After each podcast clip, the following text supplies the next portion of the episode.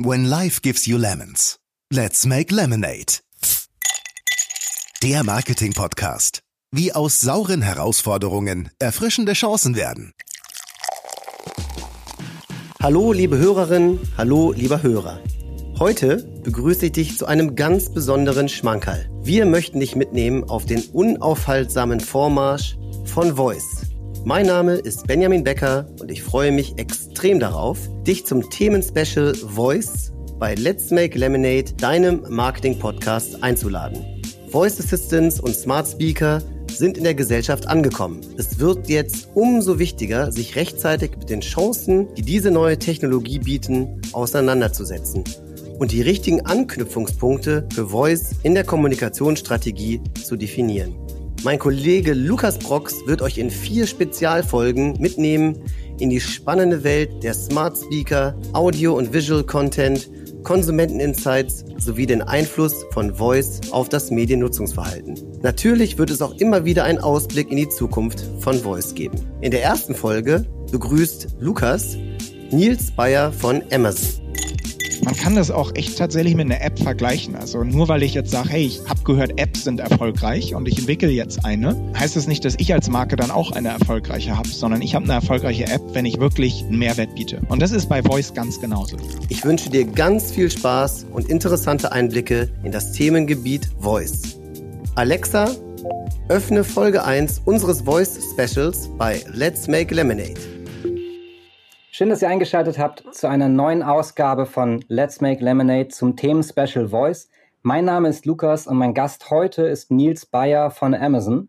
Nils ist Head of EU Engagement Marketing von Amazons Alexa. Erstmal Nils, herzlich willkommen und schön, dass du dabei bist. Ja, vielen Dank, Lukas, und ähm, freue mich auf jeden Fall hier zu sein. Schön, dass das geklappt hat. Ja, freue mich auf das Gespräch. Vielleicht kannst du einmal ganz kurz äh, erzählen, was, was kann man sich unter deinem Titel vorstellen? Also was machst du genau bei Amazon äh, im Alexa-Kosmos? Ja, man kann sich das so vorstellen, dass ich mit meinem Team schauen uns die existierenden Alexa-Customer an und versuchen herauszufinden, was sind die relevantesten Feature und Alexa-Funktionen, die wir den ähm, Kunden vorstellen können. Dementsprechend überlegen wir uns, was was ist besonders beliebt, was für Alexa-Funktionen funktionieren sehr gut. Schauen uns auch an, was für Feedback bekommen wir, wo können wir noch besser werden und stellen dann dementsprechend diese Funktionalitäten den Kunden vor. Das heißt, wir haben da verschiedene Programme und unser Ziel ist letztendlich, mit diesen Programmen dafür zu sorgen, dass die Kunden die bestmögliche Kundenerfahrung haben und ja, so, so viel Mehrwert wie möglich aus ihrem Alexa-Gerät rausziehen können. Also Kunden, Kundenerfahrung, Mehrwerte bei euch immer 100% im Blick. Darüber würde ich heute gerne mal ein bisschen tiefer mit dir einsteigen und vor allem, wie ihr die letzten Monate wahrgenommen habt, was aus eurer Sicht so mit Voice passiert ist und natürlich auch nochmal ganz spannend, wo geht die Reise ähm, aus eurer Sicht, also aus Technologieanbietersicht hin. Ich würde einmal damit starten wollen, ähm, mit der Nutzung und mit der Verbreitung von Voice. Wir haben ja eine Studie gemacht, The Age of Voice, in der wir äh, ganz klar sehen, das Thema ist in Deutschland im Mainstream angekommen, sowohl in der Verbreitung als auch in der Nutzungsintensität. Und auch nochmal ganz spannend, zu Beginn der Corona-Krise hat das Ganze nochmal einen Boost bekommen. Da haben wir nochmal einen deutlichen Uplift in der Verbreitung auch gerade von Smart Speakern gesehen, aber auch in der Nutzungsintensität und Nutzungsabsicht. Wie habt ihr denn diese äh, Einflüsse registriert? Ähm, habt ihr jetzt vielleicht zum Beispiel auch sogar Veränderungen in der Art der Nutzung der User äh, feststellen können? Ja, also ich kann dir erstmal sagen, und das hörst du wahrscheinlich gerne, dass ich die Studie in der Trans sehr spannend fand, die ihr gemacht habt. Da war einiges drin, was ich auch gelernt habe und ähm, wir haben uns die alle auch durchgelesen. Also es war ein interessantes Dokument. Und ja, natürlich sind es sehr besondere Zeiten momentan. Das sehe ich an mir und sehe ich auch, wie daran, wie ich mein Verhalten mit Technologie zum Beispiel verändert habe über die letzten Monate. Habe den schlauen Satz gehört, früher war eine Wohnung eine Wohnung und heute ist eine Wohnung gleichzeitig Schule, Büro, Wohnung, Kino, Restaurant, Fitnesscenter. Also es ist, äh, man tut einfach sehr viel mehr Dinge zu Hause, für die man vorher woanders hingegangen ist. Und dadurch verändert sich das eigene Verhalten und ähm, das stellen wir natürlich auch an Alexa fest. Wir haben da auf jeden Fall auch eine Veränderung im Kundenverhalten festgestellt, aber ich glaube, sie ist nicht so wirklich überraschend.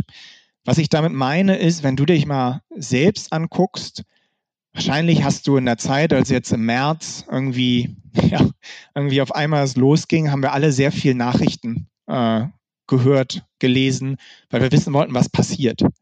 Und das haben wir natürlich auch absolut auf Alexa festgestellt. Ich habe eben so kurz Fitness angesprochen. Also ich bin früher auch ins Fitnessstudio gegangen und habe dann, als wir ähm, alle zu Hause geblieben sind, angefangen mit Apps und über Alexa meine Workouts zu machen. Auch das ist ein Bereich, den wir sehr stark haben wachsen sehen. Bildung im weitesten Sinne. Hat man, man hat einfach zu Hause etwas mehr Zeit und ähm, sagt sich zum Beispiel, hey, äh, irgendwie, ich will jetzt ähm, meine Englischkenntnisse verbessern. Das ist ein Thema, was wir auch auf jeden Fall haben wachsen sehen. Sodass so dieser Block, wenn du so willst, an Gesundheit, Fitness, Bildung, Nachrichten, haben wir gesehen, dass der um 120 Prozent gewachsen ist. Das war sehr, sehr eindeutig. Mhm. Und zu guter Letzt, ähm, was haben wir sonst alle gemacht? Wir haben viel Video telefoniert. Auch das ist ein Bereich, der stark gewachsen ist. Calls über Alexa. Ähm, auf jeden Fall etwas, was wir, wir selbst festgestellt haben an uns selbst. Das haben wir auch auf Alexa gesehen. Und natürlich äh, Musik. Ähm, Leute sind zu Hause und hören dann natürlich auch gerne noch ein bisschen mehr Musik. Das heißt, haben wir auf jeden Fall auch festgestellt. Aber was für uns, wie gesagt, noch viel wichtiger ist, ist dieser langfristige Trend und die langfristige Idee für Sprachtechnologie. Und das ist noch entscheidender als jetzt die, diese kurzfristigen Änderungen. Okay, das heißt, ihr habt äh, eigentlich die Auswirkungen von, von Covid auf das Konsumentenverhalten, äh, was wir ja auch registriert haben, äh, in unterschiedlichen Bereichen, habt ihr mehr oder weniger eins zu eins auch im Alexa-Kosmos beobachten können. Das ist ja schon mal, äh, schon mal spannend. Klar, n gleich eins natürlich. Äh, bei mir lief, glaube ich, die, die äh, tägliche Zusammenfassung äh, mit drei unterschiedlichen News-Outlets irgendwie rauf und runter, irgendwie alle, alle vier Stunden mal angeschmissen. Ähm, wie kann man sich denn das vorstellen? Also äh, Sport über Alexa, auch wieder n gleich eins. Ich bin, ich bin äh, ähm, Echo Dot User, äh, oute mich mal mhm. und habe jetzt keinen Screen. Wie könnt ihr das differenzieren? Waren das jetzt nur über, über äh, Echo-Shows, irgendwelche Fitnessprogramme oder seht ihr es auch über, über rein auditive äh, Formate dann, dass sowas genutzt wird? Ja, absolut. Ähm, und da gibt es ja auch sehr schöne Angebote, die ähm, auch einfach per Stimme ähm, sehr gut funktionieren. Also ich gebe mal ein Beispiel von Gimondo zum Beispiel. Gibt es einen Alexa-Skill, wo man dann quasi sagen kann, was welchen Körperbereich möchte man trainieren. Äh, man kann sagen, wie fit ist man. Und dann gibt es äh, den Gimondo-Coach, der dich durch dein Training führt, per Stimme. Mhm. Also das ist absolut möglich, auch ohne Bildschirm. Und ähm, ja, ist auf jeden Fall sehr unterhaltsam. Also empfehle ich dir auf jeden Fall, es auch mal zu machen, ähm, auch mit deinem Echo Dot äh, spannend. Hör ich mal rein, ja, total spannend. Da sprichst du auch was an, mit und ohne Screen, dass man dem gut folgen kann, dem Skill. Das ist zum Beispiel eine Sache, die wir zwischen den beiden Wellen von unserer Erhebung tatsächlich gesehen haben, dass die User Experience sich aus Nutzersicht jetzt nicht phänomenal verbessert hat, sage ich mal. Also nicht signifikant nach oben gegangen. Die Zustimmung hängt natürlich auch immer wahrscheinlich stark daran, wie so ein Skill aufgebaut ist. Aber du meinst gerade langfristige Entwicklung, Nutzerwünsche. Ähm, was wünschen sich denn Nutzer, wenn man sagt, vielleicht die User Experience hat sich jetzt nicht signifikant verbessert?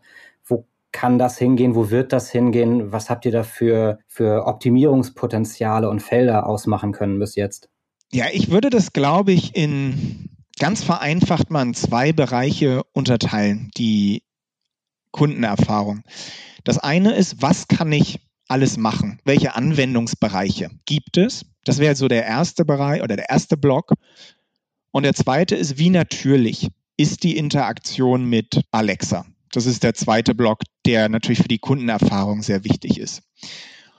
Und wenn wir uns jetzt mal beide angucken, was, was da passiert, dann gibt es da auf jeden Fall sehr viel Fortschritte und wird auch noch weiter viele Fortschritte geben. Wir sind auf jeden Fall in einer Situation, wo der, von, von der wir sagen, sagen wir Amazon immer, it's still day one. Also es ist noch Tag eins. Und sehen da auf jeden Fall noch viele Ideen, viele Möglichkeiten, das Produkt weiterzuentwickeln. Auch sehr, sehr gutes Kundenfeedback, was wir einbauen. Von daher ist es überhaupt nicht so, dass wir sagen, da sind wir am Ende der Fahnenstange. Ganz im Gegenteil. Ein großer Anwendungsbereich ist zum Beispiel Smart Home. Sprich, du verbindest äh, deine smarte Steckdose oder deine Lampe. Das sind so sehr gängige Geräte könnte aber auch ähm, so etwas sein wie deine Kamera, deine Babykamera, so dass du äh, siehst, ob dein Baby schläft und so weiter. Das ist ein sehr, sehr großer Bereich. Viele Leute nutzen den äh, mit großer Begeisterung, weil man sich natürlich auch ja, sehr, sehr einfach vorstellen kann, das ist bei mir auch so, dass ähm, es einfach ein toller, toller Anwendungsbereich ist. Du kommst nach Hause und es ist bei mir so, ich komme nach Hause, ich sage, Alexa, schalte das Wohnzimmer an. Ich habe jetzt nicht nur eine Deckenlampe, sondern wir haben eher so quasi in verschiedenen Ecken äh, Stehlampen. Die habe ich alle per smarten Steckdosen oder auch äh, Glühbirnen connected habe daraus eine Gruppe gebildet und dann schaltet sie die alle an. Und ich muss jetzt nicht in jede Ecke rennen, um diese Lampen anzuschalten. wenn ich im Bett liege und merke, ich habe noch eine Lampe im Wohnzimmer an, kann ich auch einfach sagen, so, Alexa, mach das Wohnzimmer aus.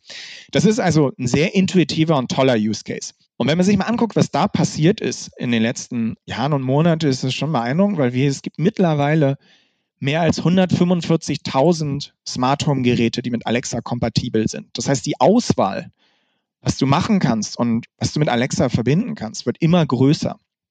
Und ein Bereich, in den wir auch viel investieren, ist zu sagen, wir wollen diesen Anwendungsbereich auch für Leute besonders zugänglich machen, die jetzt vielleicht nicht so super technikaffin sind und sagen, ich würde das nur machen, wenn das wirklich ganz einfach aufzusetzen ist. Da haben wir jetzt vor kurzem ein Programm gelauncht, das haben wir zertifiziert für Menschen genannt.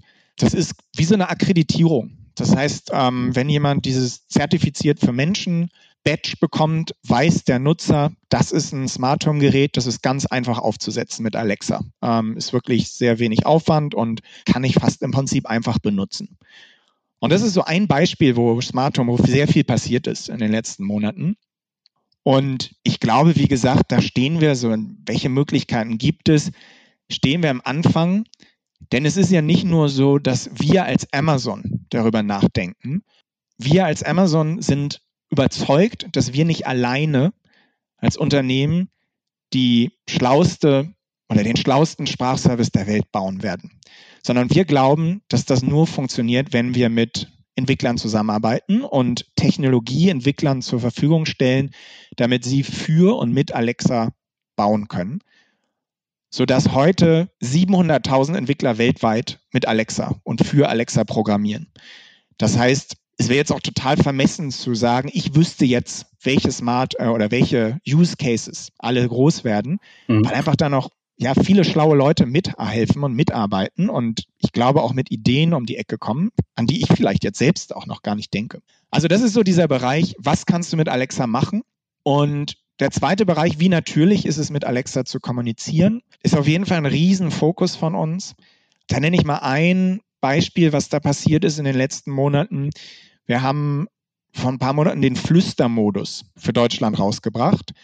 Der Flüstermodus ist so, wenn du den aktivierst und dann etwas zu Alexa sagst, also Alexa, ähm, schalte das Licht an zum Beispiel, dabei aber flüsterst, dann flüstert sie auch zurück. Und das kann jetzt erstmal wie so ein Gimmick erscheinen. Es gibt eine sehr speziellen, ähm, eine sehr spezielle Situation, an die auch gedacht wurde, als das ähm, als dieser Use Case entwickelt wurde, ist, dass viele Leute ein Alexa-Gerät im Schlafzimmer haben. Und wenn ich jetzt zum Beispiel im Bett liege und vielleicht meine Frau schon schläft, ähm, ich aber noch den Wecker für morgen auf etwas früher stellen möchte, kann ich das tun, indem ich mit Alexa spreche, flüster und dann flüstert sie auch zurück und weckt meine Frau nicht auf. Und das ist natürlich jetzt in Isolation ein sehr spezielles Beispiel, aber letztendlich wird die Interaktion und die Kommunikation ja natürlich durch diese Akkumulation von irgendwie sehr menschlichen Kleinigkeiten. Und auch in diesem Bereich passiert sehr viel und ich glaube, in beiden Blöcken, welche Anwendungsmöglichkeiten gibt es und ähm, ja, wie natürlich ist die Interaktion, arbeiten wir weiter sehr hart dran und ähm, ja, freuen uns weiter Fortschritte zu machen. Also eine große grüne Wiese eigentlich für, für Marken, für Werbetreibende, für Publisher, sich da auszutoben und daran zu partizipieren, ne? Ja, absolut. Also bevor ich zu Amazon gekommen bin, habe ich auch fast acht Jahre lang in der Konsumgüterindustrie gearbeitet, im Marketing, kenne also auch ja sozusagen die, die Situation, wenn man eine Marke aufbauen will von, von null oder wenn man sich überlegt, wie kann ich mit meinen Kunden Verbindung schaffen. Und ich glaube schon, dass ähm, Sprachtechnologie Möglichkeiten zur, zum Brandbuilding gibt, die ähm, ganz neu sind und die wir gerade erst nach und nach wirklich ähm, erfassen. Auf jeden Fall sehe ich ganz genauso.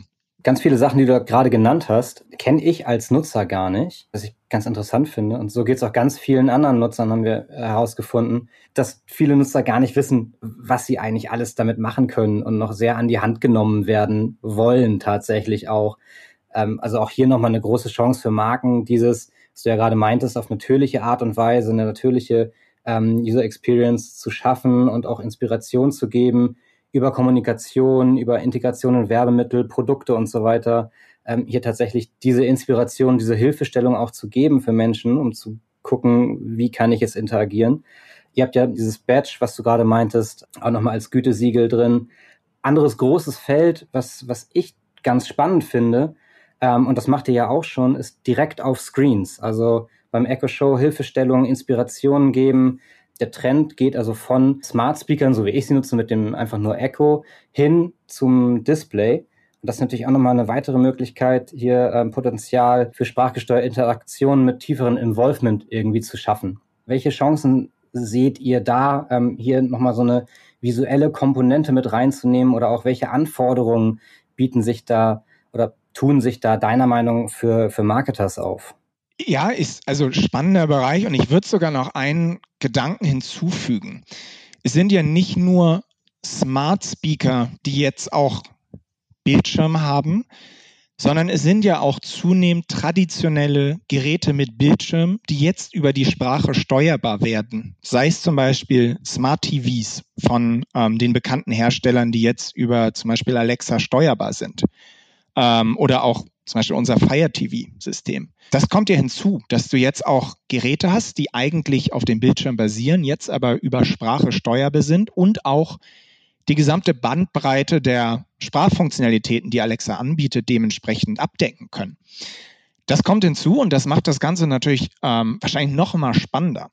Um auf deine Frage zu kommen, ähm, was für Möglichkeiten sehen wir und auch was für Herausforderungen äh, bietet das?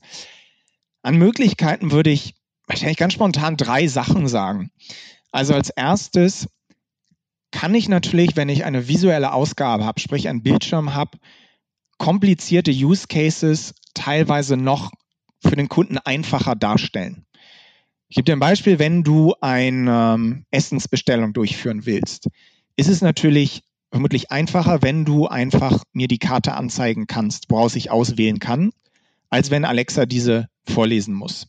Genauso, wenn ich mir komplexere Informationen anschauen will. Es gibt zum Beispiel einen interessanten Skill vom Kicker, also ein Sportmagazin, ähm, die sehr viele, natürlich sehr viele Statistiken und äh, Hintergrundinformationen äh, anbieten. Und wenn ich dann sage, wie sieht die Bundesliga-Tabelle aus, ist das natürlich irgendwie sehr viel spannender, wenn ich die sehe, ähm, als wenn ich sie nicht sehe. Das heißt, komplexe Use Cases können natürlich äh, mit einem mit einem Bildschirm teilweise noch besser abgebildet werden, weil es diese visuelle, diese visuelle Ausgabe äh, das Kundenerlebnis noch verbessert und mir als Kunden einfach hilft. Ich würde als zweiten Bereich, glaube ich, sehen, ähm, dass auch Anwendungsbereiche, die eigentlich sehr stimmfokussiert sind oder sehr audiofokussiert, noch aufgewertet werden können.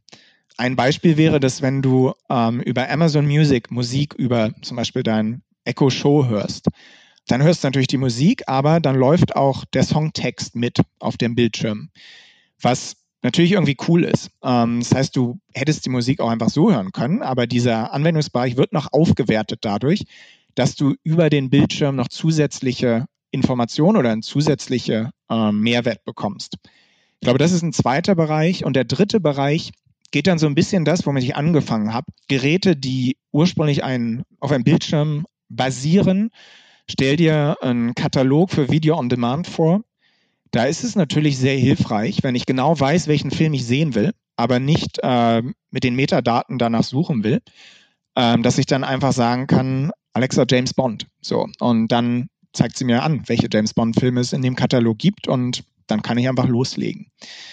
Das heißt, die Möglichkeiten sind da relativ breit von ich biete oder ich bin überhaupt in der Lage, komplexere neue Anwendungsbereiche auszugestalten.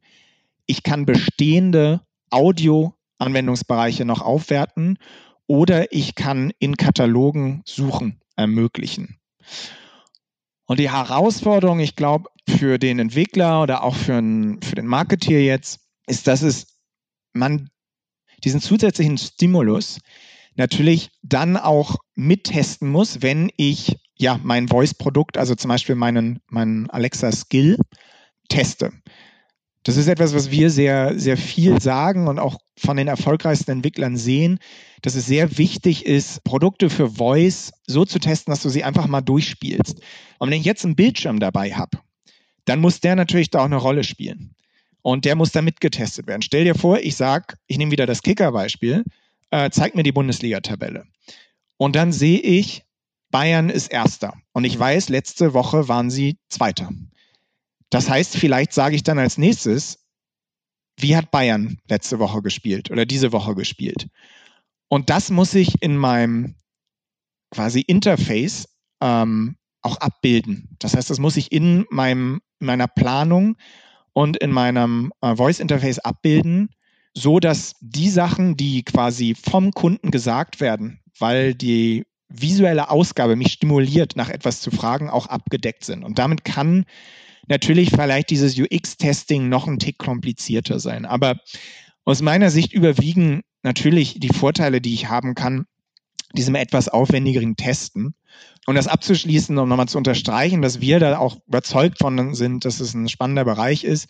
Wir haben ja eine, eine eigene Sprache im Prinzip für visuelle Ausgabe entwickelt. Das ist APL, Alexa Presentation Language, die quasi Entwicklern ermöglicht, spannende visuelle Voice-Erfahrungen zu bauen und quasi die, die, die Spracherfahrung auch mit äh, visuellen Outputs zu hinterlegen. Also wir investieren dementsprechend auch in die Entwicklertools, äh, damit dieser Bereich sich weiterentwickelt. Das heißt, ähm, im Grunde sind komplexere Use Cases darstellbar durch, durch visuelles Feedback, ähm, was du ja eingangs meintest, was mich da nochmal spontan interessiert. Ähm, arbeitet ihr auch da in, in Richtung, also dass Voice quasi Eingabe ist, aber ich stelle mir so eine Navigation dann, dein Beispiel wäre eine, eine, ähm, eine Speisekarte für Essensbestellungen, ähm, stelle ich mir relativ komplex, auch für den Nutzer, auch mit einem visuellen Feedback vor. Ist es dann nicht eher so die Geschichte, ich spreche mit, mit meinem Voice Assistant, lass mir die Karte anzeigen und wähle dann trotzdem noch über Swipe und Touch aus? Möglich. Also, wie gesagt, ich glaube, es gibt ähm, viele Möglichkeiten, wie das ausgestaltet werden könnte in der Zukunft. Ähm, von daher will ich sowas nicht ausschließen. Also du kannst ja durchaus auch ähm, auf deinem Echo Show heute ähm, per Touch ähm, interagieren. Von daher würde ich das nicht ausschließen, aber der Anspruch sollte natürlich immer sein, zu versuchen, ein, ja, eine Voice-Erfahrung zu entwickeln, in dem die Interaktion so flüssig und logisch ist, dass ich nicht komplett rausgehen muss und alles irgendwie per Bildschirm regeln muss. Aber ich will das nicht ausschließen, weil, wie gesagt, ich glaube, dass es da noch sehr viele spannende Use Cases und sehr viele äh, Möglichkeiten geben wird, die die Entwickler, ja, die die Entwickler sich überlegen und da Fortschritt erzielen. Und ein Beispiel könnte zum Beispiel alles, was Games ist, sein. Also interessanterweise sind auch äh, Spiele für Sprache schon sehr, sehr großes Segment heute. Und klar, kann man sich absolut vorstellen, stell dir vor, du sitzt vor deinem Smart TV oder vor deinem Fire TV und sitzt mit deiner Familie da und äh, spielst ein Spiel, was vielleicht so eine Quizshow ist und Alexa ist äh, der Quizmaster und ähm, das Ganze ist natürlich spannend animiert und quasi eine Interaktion sowohl vom visuellen Output als auch äh, Sprachinput und Output. Das ist auf jeden Fall etwas, was wir uns äh, grundsätzlich für die Zukunft vorstellen können, ja.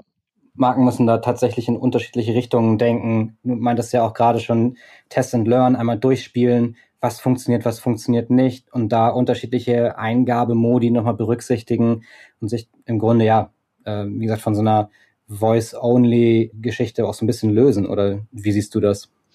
Ich glaube, ich sehe es ein bisschen anders.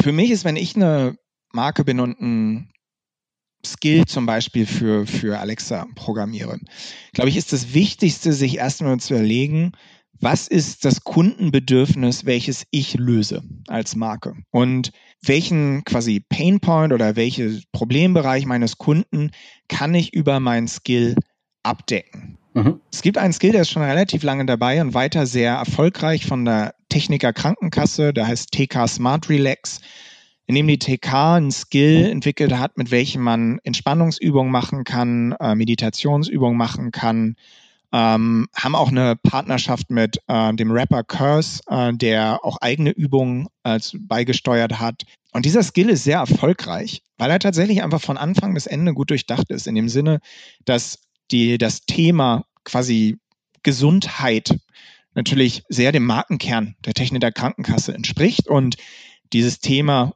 Entspannung, Meditation und so weiter auch dem Zeitgeist entspricht und dementsprechend ein sehr eindeutiges Kundenbedürfnis identifiziert. Und dieser Skill funktioniert sehr, sehr gut voice-only. Ähm, von daher glaube ich nicht, dass man sagen muss, es geht jetzt immer darum, Bildschirm zu haben oder nie darum, Bildschirm zu haben. Ich glaube, es geht wirklich darum, sich zu überlegen, was ist mein Kundenbedürfnis und wie kann ich das bestmöglich adressieren. Und ich sehe weiter sehr, sehr viele Möglichkeiten, wo das über Sprache hundertprozentig stattfindet. Über Sprache dann in dem Sinne, in denen, was du gerade meintest, wenn die, wenn die Pain Points relativ klar identifizierbar sind und man nicht dann äh, Gefahr läuft, in eine sehr komplexe ähm, Ausgestaltung rein zu, rein zu geraten. Ich, ich glaube, es gibt den schlauen Satz immer, ähm, es sollte so kompliziert wie nötig, aber so einfach wie möglich sein. Und das, das, das glaube ich, ist auch in diesem Fall so. Und ich glaube, es gibt da jetzt nicht irgendwie so ein Kontinu Kontinuum, wo man sagt, okay, das ist der Komplexitätsgrad und ab da wird es schwierig. Ich glaube, es hängt wirklich immer auf dem, äh, auf dem Voice Interface, was, auch von dem Voice Interface, was man baut, ab. Und wie logisch man jemanden durchführen kann durch etwas. Zum Beispiel hat ähm, Vodafone ein Skill. Wenn du Vodafone, äh, einen Vodafone-Vertrag hast, kannst du damit fragen, wie es zum Beispiel in seinem Datenpaket steht, ähm, wie viele Daten die jetzt noch bleiben. Oder du kannst auch fragen, ähm, wie lange dein Vertrag noch läuft. Du kannst also vertragsrelevanten Informationen sehr einfach abfragen.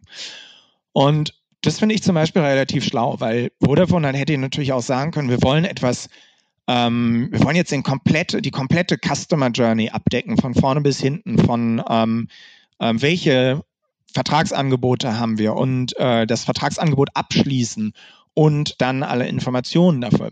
Und vielleicht das, hätte das auch funktioniert. Aber Sie haben gesagt, wir wollen als erstes dieses Kundenbedürfnis abdecken. Dass es ganz einfach sein soll, zu wissen, wo steht zum Beispiel der Kunde gerade mit seinem Datenpaket. Und haben das sehr gut ausgestaltet per Voice.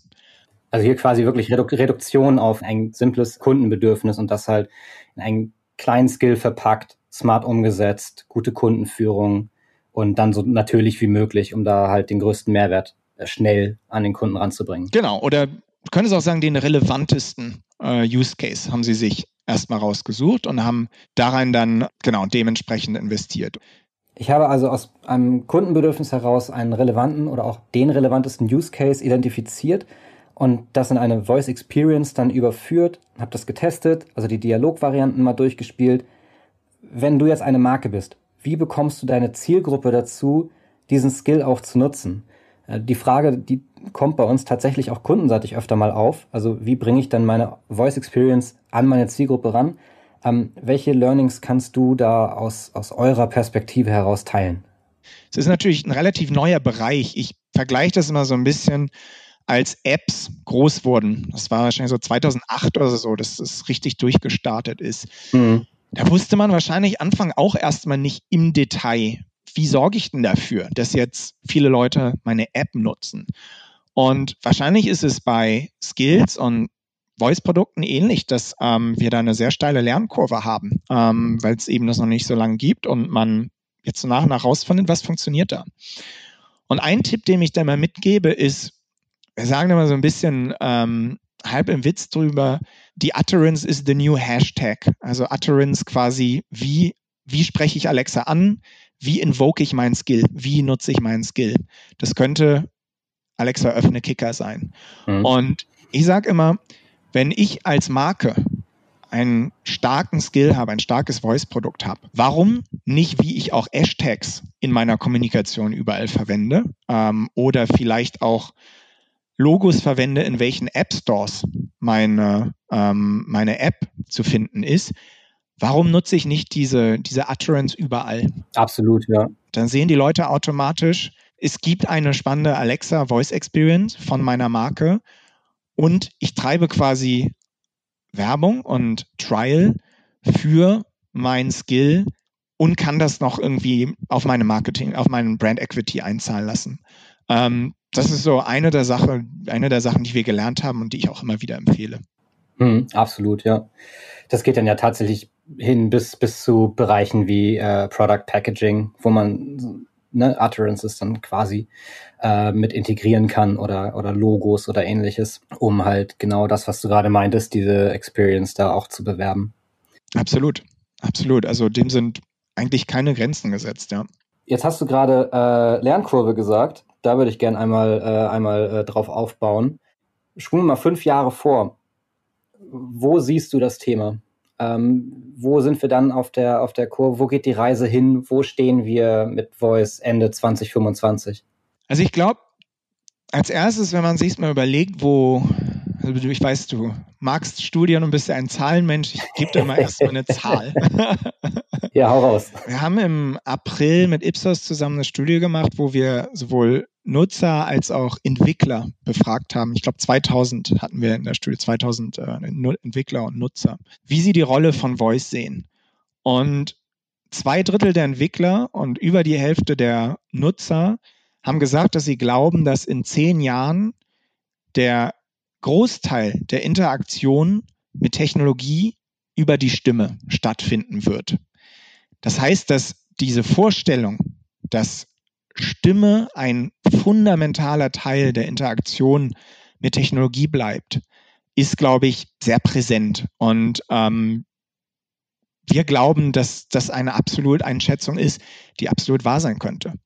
Wenn man dann sich überlegt, warum könnte das so sein, glaube ich, gibt es so ein paar Beispiele, die da sehr spannend sind. Ich habe jetzt mehrfach schon Unternehmen angesprochen, die Alexa-Geräte entwickeln.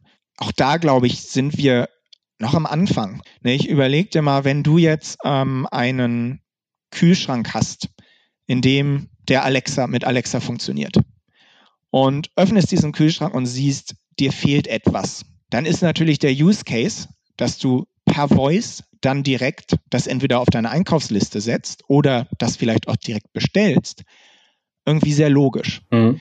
Das heißt, dass die Use Cases, je nachdem, in welcher Art von Produkten und Geräten Alexa integriert ist, nochmal differenzierter sind oder sich ausdifferenzieren. Also zum Beispiel glaube ich auch daran, dass wenn du in einem äh, Auto Alexa nutzt, wirst du teilweise andere Funktionen noch mehr nutzen, als wenn es ein Smart Speaker ist.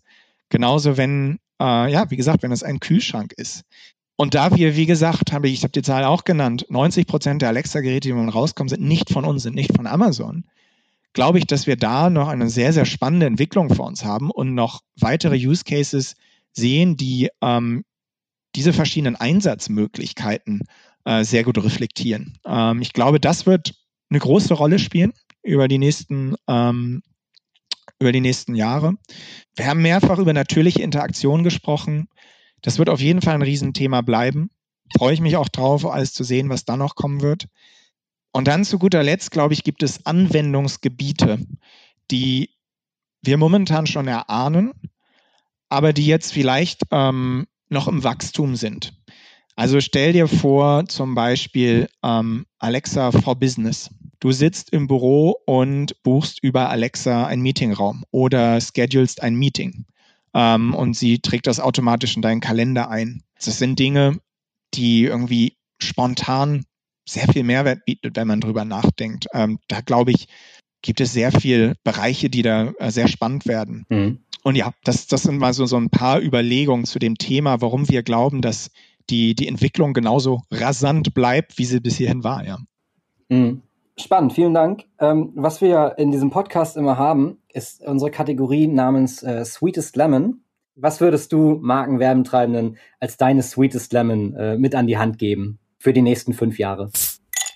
Ich glaube, das Erste, was ich sagen würde, ist der wichtigste Schlüssel zum Erfolg für Voice-Produkte, also wie ein Alexa Skill, ist tatsächlich das eigene Kundenverständnis einzubringen. Ich würde absolut damit starten, was ist das Kundenbedürfnis, was ich nutzen kann oder lösen kann und was ist die Rolle von Voice in diesem Zusammenhang. Und damit würde ich starten.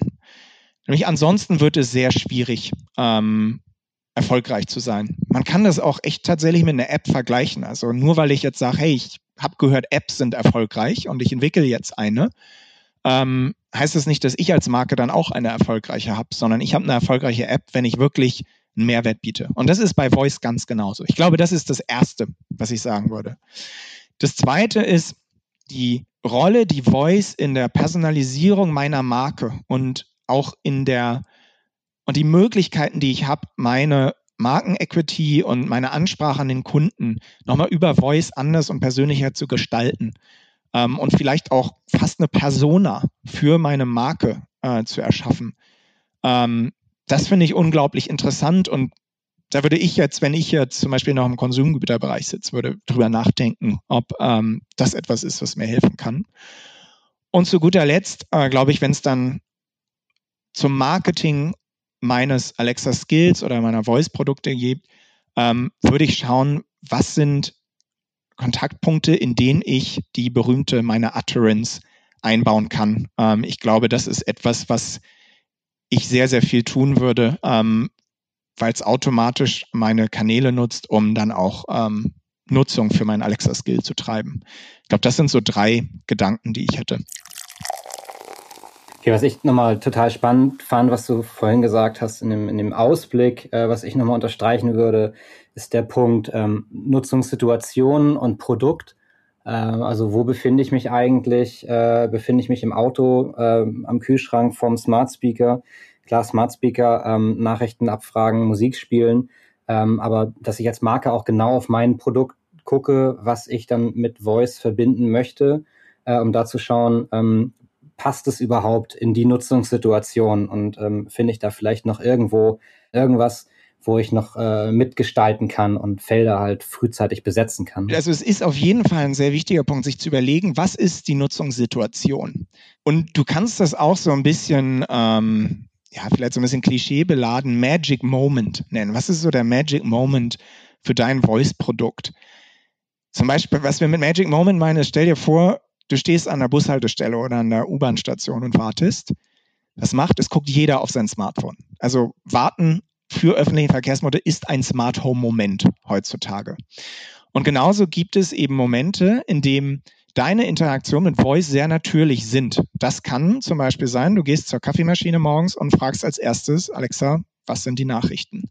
Ähm, das ist so ein typischer Moment, der sich sehr, sehr äh, klar in deinen Tagesablauf eingliedert und einfach total Mehrwert schafft. Von daher stimme ich dir absolut zu. Man sollte sich überlegen, an welcher Stelle ähm, des Tagesablaufs meines ähm, Kunden finde ich statt und möchte ich genutzt werden und ist basiert und ich höre mich so an wie eine kaputte Schallplatte, aber es basiert dann natürlich wieder auf dem Verständnis des eigenen Kunden und de dessen Bedürfnissen. Ja, wie eigentlich ein eigentlich in, in allen Marketing-Fragestellungen, wenn man beim Kunden anfangen sollte. Absolut, ja. Genau. Dann habe ich noch mal eine, eine äh, Frage, äh, eine persönliche Frage. Ja. Und zwar, ähm, wann und wie kann ich Alexa denn eigentlich umbenennen und eine andere Stimme einstellen? Wann wird Alexa bei mir zu Hause zu Jarvis äh, und hat die Synchronstimme von, von Morgan Freeman? Ja, also ich bin kein guter Spekulant, deswegen habe ich da heute noch nichts anzukündigen. Aber du hast natürlich, ähm, wahrscheinlich kommst du auch darauf zu sprechen, du hast natürlich wahrscheinlich in den USA gesehen, dass es ein Feature ist, was es da äh, teilweise schon gibt, dass wir da auch mit quasi Celebrity Voices experimentieren. Mhm. Sehen auch absolut, dass das ähm, sehr spannend für die Kunden ist, dass angenommen wird ähm, und auf jeden Fall ein Bereich ist, der, der uns sehr interessiert. Ähm, habe jetzt aber noch nichts ähm, da direkt anzukündigen heute. Aber wie gesagt, ich und mein Team bemühen uns, euch das auch über unsere Marketingkanäle näher zu bringen, sobald es soweit ist. okay, alles klar. Sehr gut, dann bedanke ich mich für das Gespräch. Ja, vielen Dank, hat Spaß gemacht. Ich bin total gespannt, wo wir in, in drei bis fünf Jahren stehen werden mit Voice. Wer Interesse hat, die Studie zu lesen, funkt uns an. Äh, wir schicken euch die gerne zu. Ansonsten findet ihr alle Infos auch nochmal, alle Links in den Show Notes. Und ja, ich glaube, das Outro nehme ich nachher auf. ich hoffe, du hattest einige Magic Moments in dem Gespräch zwischen Lukas und Nils. Wenn du mehr zu Voice und den Möglichkeiten erfahren möchtest, werfe sehr gerne einen Blick in die UMD-Studie The Age of Voice 2.0 oder freue dich schon jetzt auf unsere zweite Folge des Themen-Specials. Es werden in der kommenden Folge zwei extrem spannende Gäste mit Luca sprechen. Lass dich überraschen. Ich wünsche dir einen tollen Tag, bleibe gesund und vor allem munter. Ciao.